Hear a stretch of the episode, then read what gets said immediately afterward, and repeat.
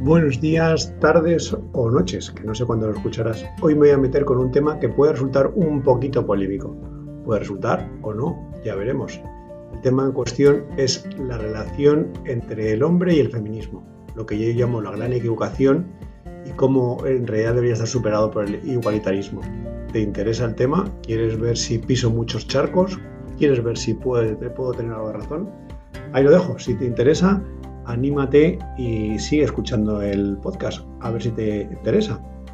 Y bueno, sin más, empezamos. La verdad es que la relación entre el hombre y el feminismo nunca ha sido un tema que me haya preocupado demasiado.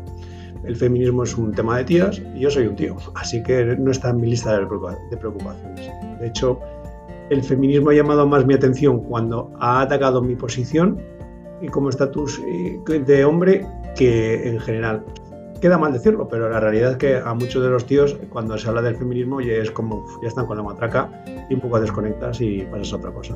Pero bueno, antes de seguir pisando charcos, quiero dejar claro un par de temas relacionados con el tema del hombre y el feminismo. Lo primero, no soy un especialista ni intento serlo. He estado pensando sobre el tema, he leído alguna cosa que me ha interesado sobre la masculinidad y el, y el feminismo y tengo unas cuantas reflexiones que quiero compartir. Segundo, si yo fuera políticamente correcto con todo esto, no cumpliría con mi objetivo de un poco despertar mentes y ver visiones diferentes, ver posibles incongruencias y demás. Y tercero, no intento convencer a nadie de nada, solo intento compartir un punto de vista diferente para pensar y si alguien quiere, hacerle pensar un poquito. Y ya está. Y sin más empiezo, o sea, ¿qué intenta solucionar el feminismo? Esa es la, pregunta más importante, ¿no? O sea, ¿por qué todo esto del feminismo está ahí? O sea, ¿qué, intenta solucionar? Pues yo creo que sin ser un especialista sobre el tema y sin meterme en demasiados detalles, pues tengo que reconocer, además, como he dicho antes, que sin ser especialmente sensible al respecto, pero eso sí, con la perspectiva de ser padre de chicos y de chica y, siendo hijo de que he adorado a mi madre y a mi abuela, pues mm, me gustaría pensar que tengo algo que decir sobre el feminismo. O sea, en mi, opinión, el feminismo pues, pues lucha contra una sociedad injusta porque no se trata igual ni se dan las mismas oportunidades a hombres que a mujeres. Yo creo que eso es lo que intenta solucionar el feminismo. Eh, lógicamente, las más preocupadas por este problema, como con cualquier otro, son las personas directamente perjudicadas por el mismo, es decir, en este caso, las mujeres. También puedo entender que en el siglo XIX la reacción de los hombres que veían peligrar su estatus y sus privilegios fuera defensiva y que por ello las mujeres no hubieran tenido otro mecanismo que la lucha activa. en el siglo XIX me parecen verdaderas heroínas las mujeres que empezaron con el feminismo. También entiendo la reacción de los hombres, a nadie les gusta que les bajen de su trono y era un momento de lucha. Y así es como se, se, tuvo que hacer. Así que inicialmente se forjó una relación entre hombres y feminismo, pues como que unos estaban en un bando y otros estaban en otro. Y es lógico de verlo así, si lo entiendes desde la perspectiva histórica. Sin embargo, mi gran duda es si en la actualidad este planteamiento y esta distinción entre bandos sigue teniendo sentido.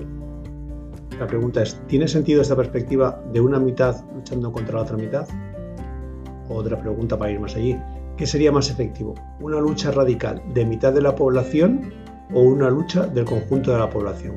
¿Qué crees que funcionaría mejor? Yo creo que el gran problema es que se han quedado con la mitad del problema. En los siglos anteriores no estábamos preparados para la radicalidad de pensamiento de que el hombre y la mujer éramos iguales o que al menos deberíamos tener los mismos derechos, oportunidades y obligaciones. Sin embargo, creo que esto ya no es la situación en la actualidad. Por eso creo que el movimiento radical que enfrenta al hombre y a la mujer, que demoniza al hombre y que busca la discriminación positiva de la mujer, hasta incluso este movimiento que alumbra a la parte de los problemas de la mujer sin pensar ni atacar los problemas de la otra mitad, eh, es algo que está pasado de moda e inefectivo. Tú piénsalo, si demonizas a un colectivo, es normal que ese colectivo reaccione a la defensiva. Por eso creo que el gran problema de la reacción entre el hombre y el feminismo actualmente es que hay feministas que siguen pensando que el fallo de una sociedad discriminatoria es algo que solo afecta a una mitad y que la solución pasa por la lucha activa de esa mitad contra la otra mitad. Yo creo que ahí está parte del error. El hombre normal del siglo XXI no está en contra de la igualdad, piénsalo. Yo creo que este es un hecho incuestionable en las sociedades occidentales actuales. La racionalidad imperante defiende que los hombres y las mujeres deberían tener los mismos derechos, obligaciones y En mi opinión, la gran mayoría, indistintamente de hombres y mujeres, derecha e izquierda, ricos o pobres, pensamos que una sociedad justa nos debe de tratar a todos por igual. Todos queremos una sociedad mejor. Nadie odia a las mujeres o piensa en cómo perjudicarlas. Raro es el que no quiera a su madre y muchos somos padres de niñas que queremos que gocen de las mismas oportunidades que los niños. Por eso mantener la ficción de una lucha de una mitad contra la otra me parece la gran equivocación. Y yo por eso, eh, cuando pensaba en lo del feminismo, yo creo que es que el feminismo que busca la lucha eh, de unos contra otros es la, eh, ya deja de ser parte de la solución y pasa a ser parte del problema.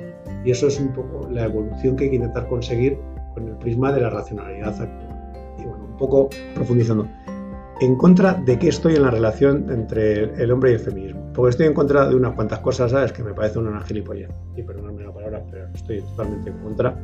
Por ejemplo, de la radicalidad de la lucha de un bando contra el otro. De los clichés de lucha contra el enemigo, muerte al hombre opresor y cosas por el estilo. Me parece una chorrada en el siglo XX. Estoy en contra de la discriminación positiva. Yo creo que ya ha pasado el momento en el que era necesario perjudicar a unos para beneficiar a otros y yo creo que el fin no justifica los medios, lo digo siempre y también afecta a este tema. Y perjudicar a propósito a unos para beneficiar a otras no creo que sea una práctica igualitaria que es de lo que en el fondo lo que todos estamos buscando. También estoy en contra de los que piensan que conseguir una sociedad más justa e igualitaria es un tema que solo preocupa a una mitad de la población. En los dos bandos, tanto los hombres que piensan que eso solo puede ser de tías, y por eso cuando lo decía al principio de este capítulo estaba entrando en el cliché, como también las mujeres que se creen que los hombres pasamos de todo esto. O sea, yo creo que el problema no es que las mujeres consigan cosas, sino conseguir una sociedad más justa, para lo cual es necesario que las mujeres consigan sus derechos. También estoy en contra de los que, eh, los que piensan que la lucha de unos contra otros será más efectiva que la lucha de todos juntos. Yo creo que si se sabe reenfocar el tema del feminismo hacia una lucha de todos juntos, se conseguirán más cosas que hasta donde se llega solo con también estoy en contra de los miopes que atacan un problema global mirando solo a la mitad, olvidándose de la otra mitad. Pero me voy a centrar solo en este último punto porque quizás sea el único que no se entienda la primera. Esto que decía de que los miopes que atacan un problema global mirando solo a una mitad, olvidándose de la otra.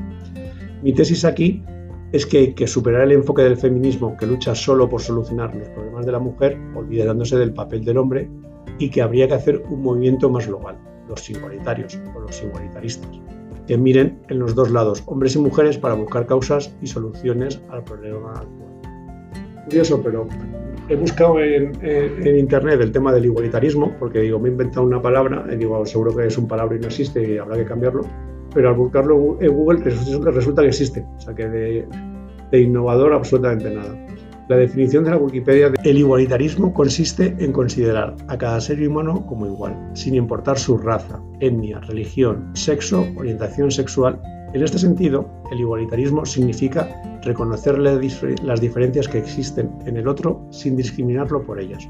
Por lo tanto, cada ser humano debe tener los mismos derechos en la sociedad me encanta. O sea, porque además creo que soluciona el problema. O sea, el, feminismo resulta excluyente para muchos hombres, mientras que el igualitarismo, en cuestiones de sexo, creo que unificaría la voluntad de todos.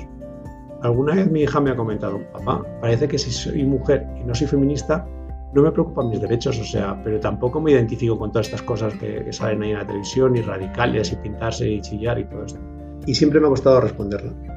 Ahora le diré que más que ser feminista en el sentido de luchar por los derechos de una mitad en contra de la otra mitad, existe la posibilidad de ser igualitarista y de luchar por los derechos, deberes y obligaciones de todos, con un prisma global para conseguir el respeto de las diferencias y la igualdad de todos.